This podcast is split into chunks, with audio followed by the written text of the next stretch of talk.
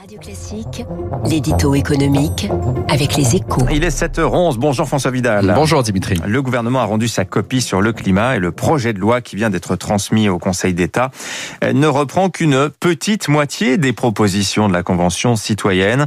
Ce choix devrait susciter de nombreuses critiques, hein, mais euh, François, vous vous le trouvez justifié. Mais pour une fois, le, le principe de précaution a profité à l'économie hein, et c'est tant mieux Dimitri. On, on, savait que le gouvernement ne retiendrait qu'une partie hein, du travail de la Convention, mais qu'on ne savait pas, c'est jusqu'où il irait.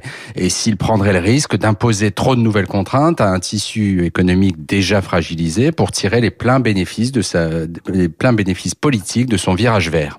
Ce matin, on est rassuré, hein, puisque l'exécutif a manifestement choisi de renforcer la lutte contre le réchauffement climatique sans sacrifier l'économie.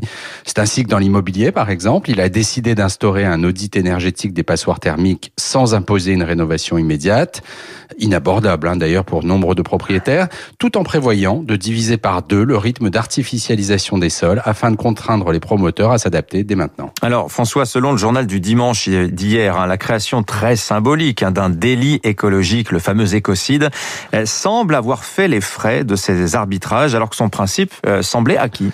Alors le débat est toujours en cours apparemment, mais il semble que le délit d'écocide devrait quand même voir le jour. Hein. Mais là aussi, ses contours devraient être précisés de manière à ce qu'il ne se transforme pas en économicide.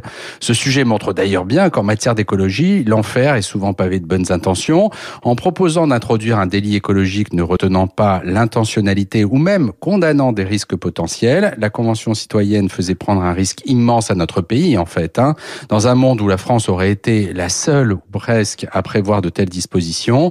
C'était la garantie de dissuader n'importe quel entrepreneur d'ouvrir une nouvelle usine sur le territoire. C'est donc le choix de la raison qui a prévalu. Il faut maintenant croiser les doigts pour que l'ensemble de ces arbitrages résistent à des débats parlementaires qui seront forcément très animés. François, il est un pays où le crime d'écocide existe. Est-ce que vous savez lequel? Non. Eh ben c'est la Russie, figurez-vous. C'est la Russie. oui, oui. Alors, et en fait, il n'est pas très, il n'est pas appliqué en réalité. Oui, voilà, il existe, mais il n'est pas appliqué. Voilà. C'est souvent le cas. Merci François Vidal des Échos, votre journal effectivement qui revient.